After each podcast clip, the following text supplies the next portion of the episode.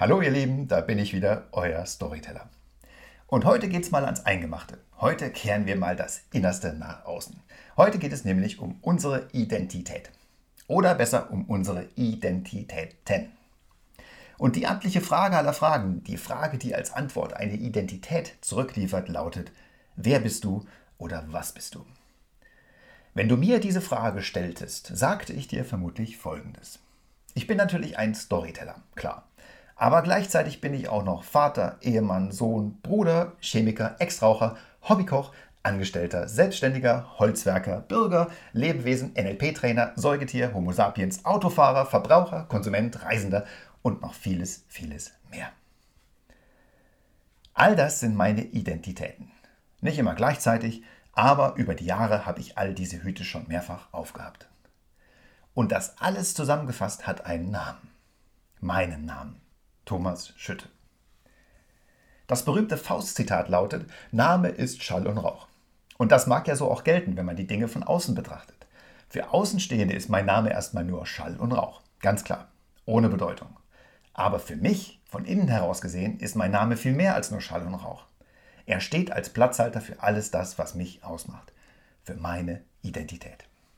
Und wenn du mich kennenlerntest, worüber ich mich wirklich sehr freute, dann bekäme auch mein Name für dich eine Bedeutung. Welche Bedeutung das dann ist, das ist wieder eine ganz andere Frage. Soweit, so gut. Aber spannend wird es aus meiner Sicht erst richtig, wenn wir das Ganze mal auf den Kopf stellen. Denn ohne Namen gibt es in unseren Welten auch keine Bedeutung. Unsere Gehirne drängen uns ständig dazu, Dingen einen Namen zu geben und diese dann in unsere Hierarchien, in unser Weltbild einzuordnen. Wie heißt es? Was bedeutet das Ding? Ist es Freund oder Feind? Und wie steht es im Verhältnis zu all den anderen Dingen? Wir sind übrigens das einzige Lebewesen auf diesem Planeten, das diese Fähigkeit besitzt. Dinge in Klassen, Gruppen und Gattungen einzuordnen. Uns selbst eingeschlossen. Gattung Homo. Familie Menschenaffen. Ordnung Primaten. Klasse höhere Säugetiere. Und wir gönnen uns dann sogar noch das Attribut Sapiens, was den Homo zu einem vernünftigen Homo machen soll. Naja, wenn ich mir so die aktuellen Nachrichten anschaue, dann war das wohl mehr Wunschdenken als Wirklichkeit. Das mit dem Sapiens. Aber anderes Thema.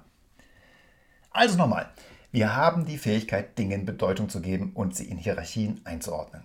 Das Problem dabei ist, wir müssen es auch ständig tun, um Frieden in unseren Köpfen zu finden. Wenn wir etwas nicht einordnen können, dann ist das der pure Stress im Kopf. Ein schönes Beispiel dafür ist der sogenannte Cliffhanger am Ende einer Episode deiner Lieblings-TV-Serie.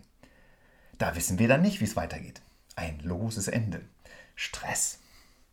Die Lösung? Wieder einschalten, da kommt dann die Auflösung und der geistige Frieden. Herzlich willkommen im Hamsterrad des modernen Marketings. Ein anderes brandaktuelles Beispiel ist SARS-CoV-2. RCSX gehört zu den Viren, genauer zur Klasse der Coronaviren. Und es erzeugt beim Kontakt mit Menschen zum Teil verheerende Erkrankungen. Das wird uns jeden Tag in den Medien bewusst gemacht, auch wenn es einige nicht wahrhaben wollen. Und um es noch greifbarer zu machen, hat es nicht nur einen Namen bekommen, nein, es wird auch immer noch ein elektronenmikroskopisches gefotoshopptes Bild gezeigt.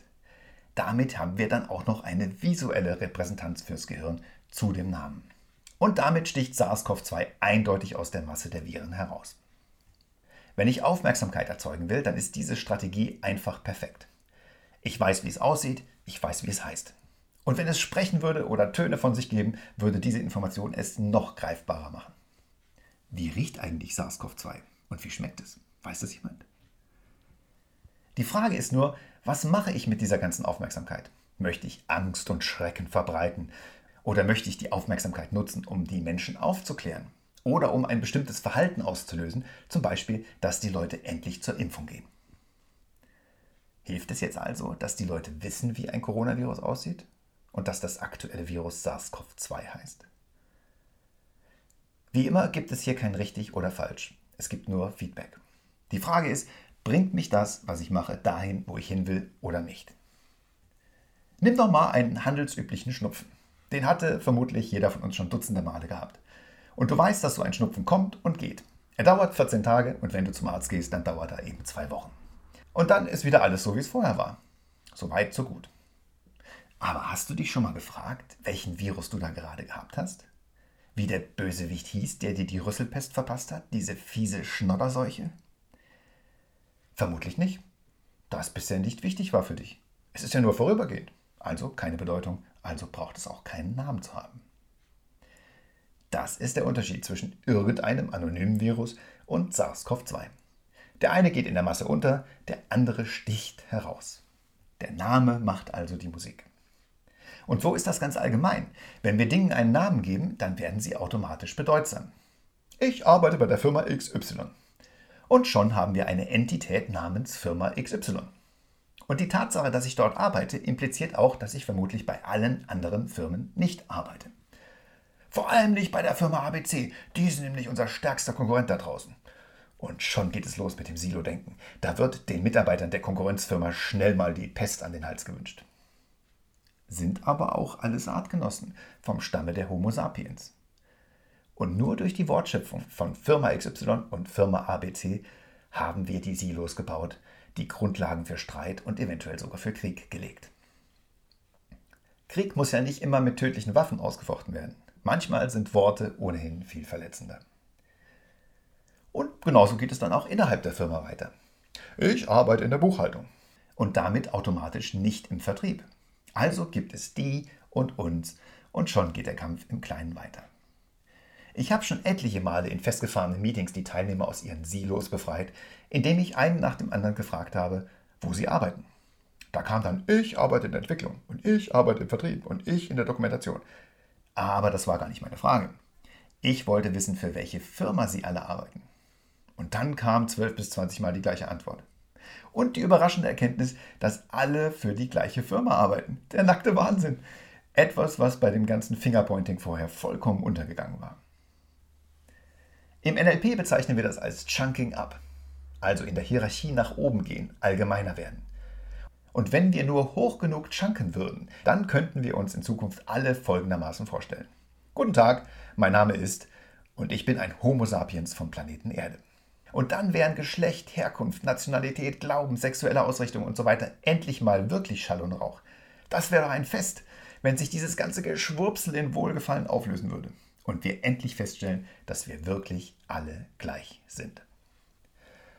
Puh, das war jetzt mal starker Tobak, aber es musste mal raus. Manchmal hilft eben nur Klartext, oder? Auf jeden Fall hoffe ich, dass wir uns bald mal wieder hören.